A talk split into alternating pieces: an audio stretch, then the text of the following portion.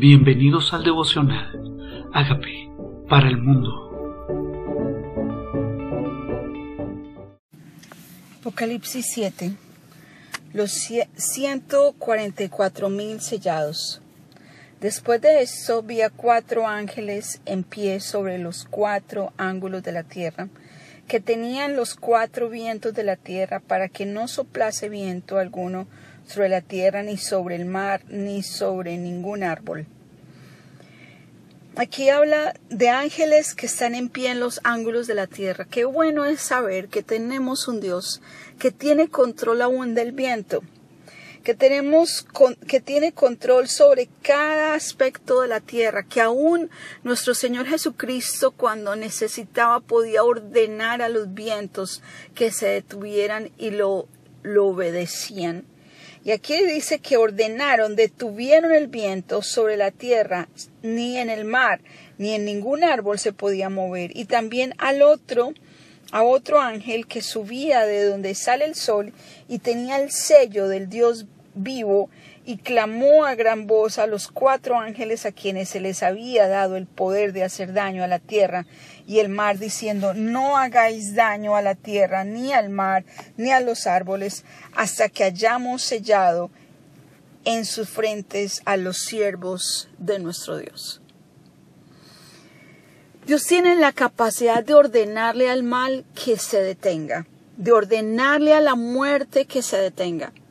Tenemos un Dios que no es que no tenga poder, es que su voluntad, Él es soberano y nosotros nos toca rendirnos a su soberanía y su control. No es falta de poder, Él tiene el poder de decirle a los ángeles de la muerte, a los ángeles que hacen daño, detente y dentro de su soberanía hay cosas que permiten nuestras vidas en las vidas de otros.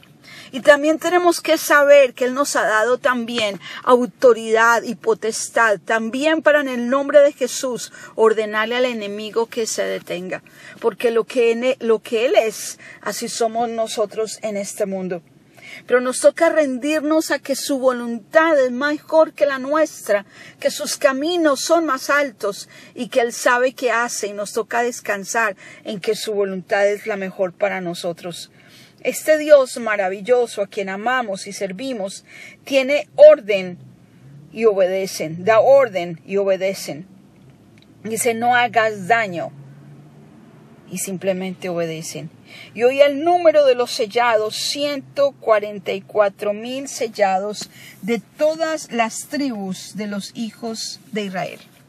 Y aquí quiero aclarar algo muy importante. Nosotros somos sellados con la presencia del Espíritu Santo según Efesios 4:30. ¿A quién van a sellar en este caso? A 144 mil, 12 mil de cada tribu de Israel. No es solo 144 mil que se salvan de toda humanidad donde han pasado millones de millones sobre las generaciones.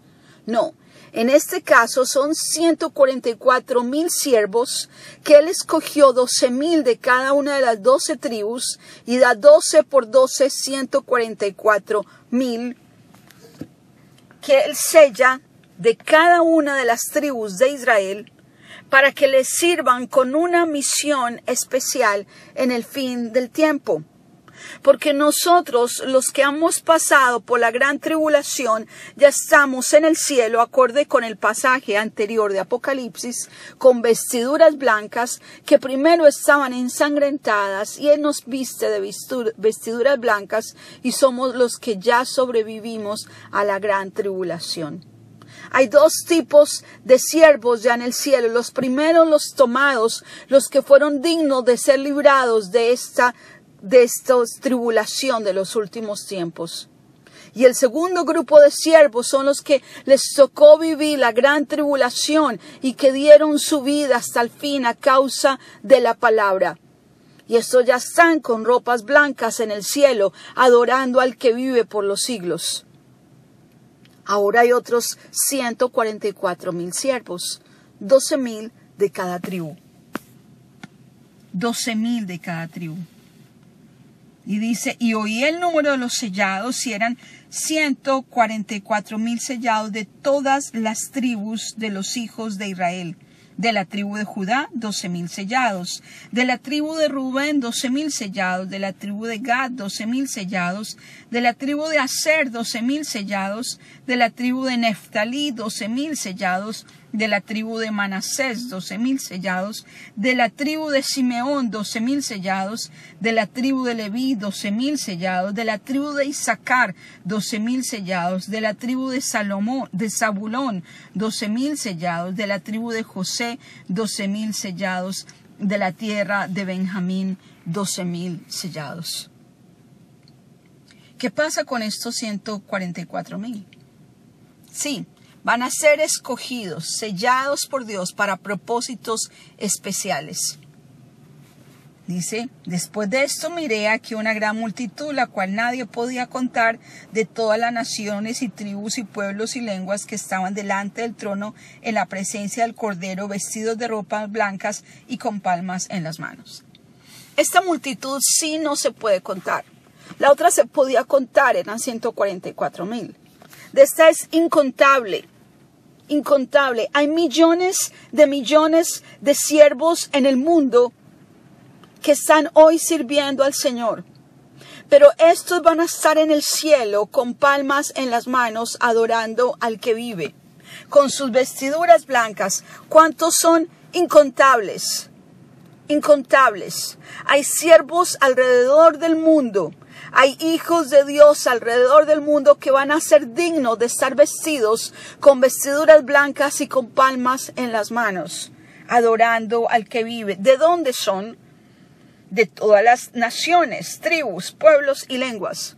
¿Te preocupa que el mensaje no ha llegado a ciertos lugares del mundo? A Dios le interesa toda lengua, toda nación, toda tribu.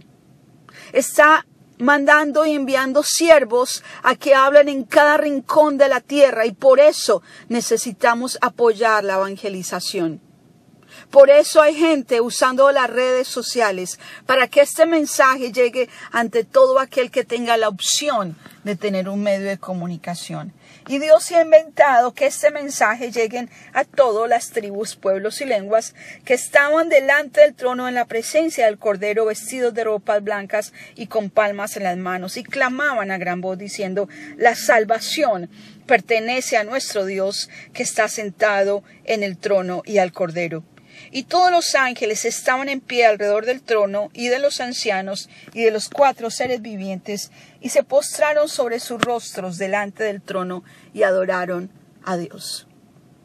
Sí, hay una adoración celestial.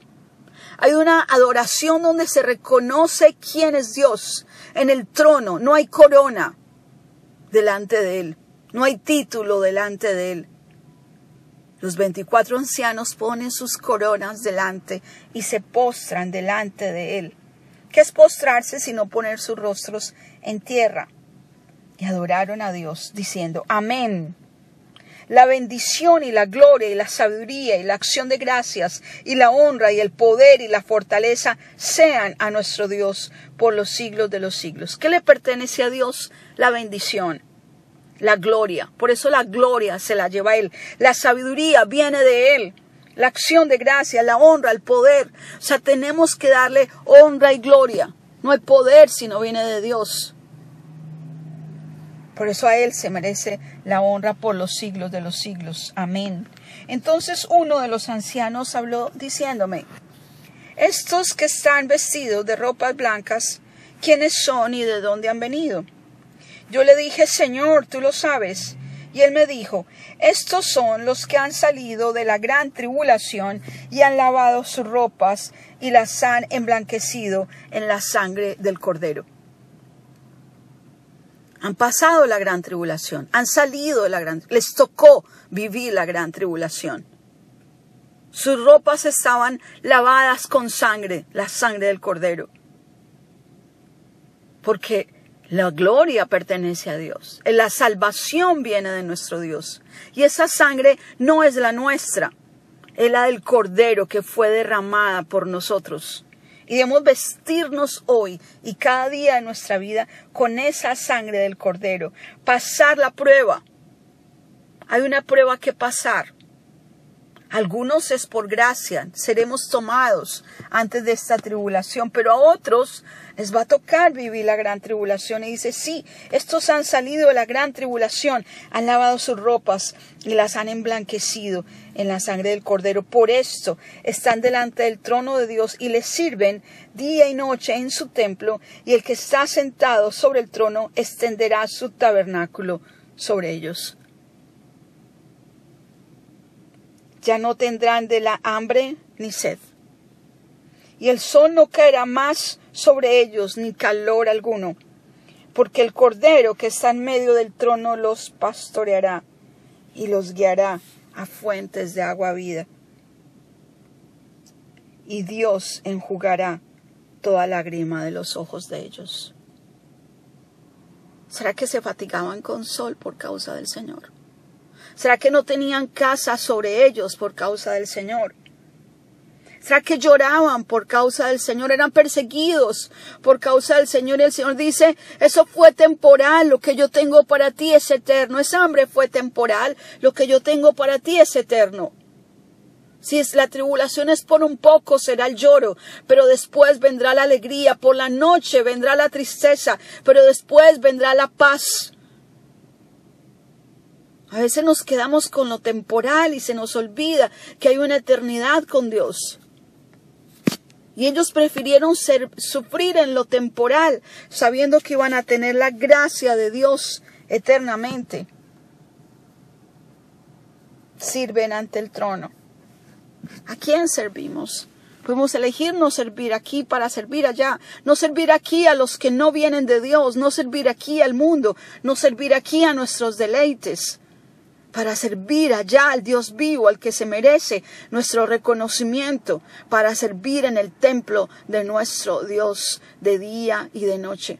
Porque el puesto de más honra es allá arriba, porque la posición más grande y el lugar más grande es estar delante de Él.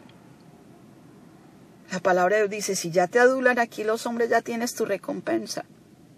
Si ya te honran aquí los hombres, ya tienes tu recompensa, pero nosotros estamos esperando una recompensa celestial. Vivimos para lo celestial, vivimos para ese momento de nuestra historia donde es eterno la gloria. Aquí estamos delante de Dios. Hay hambre hoy, ya no tendremos hambre allá. Hay calor, allá no tendremos calor porque el Cordero que está en medio del trono nos pastoreará, nos guiará a fuentes de agua de vida. Y Dios, Dios mismo, se lo imaginan, enjugará toda lágrima de ellos. Deja que Dios enjugue la lágrima de nuestros ojos. Si nos ha tocado padecer cosa alguna por causa del Señor, Él allá enjuga la lágrima de nuestros ojos. Es por causa del Señor.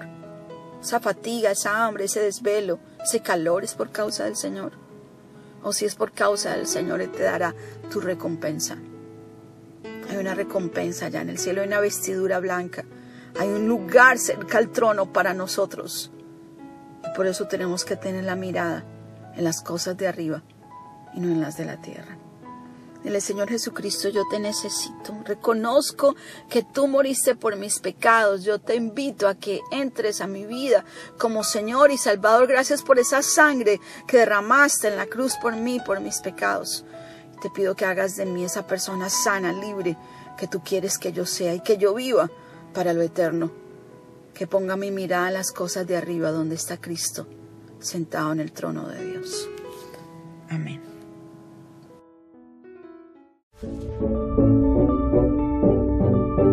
Hola amigos, queremos que usted sea parte de esta obra que estamos haciendo a través de Agape para el mundo y que este mensaje de Jesús llegue hasta la última de la tierra.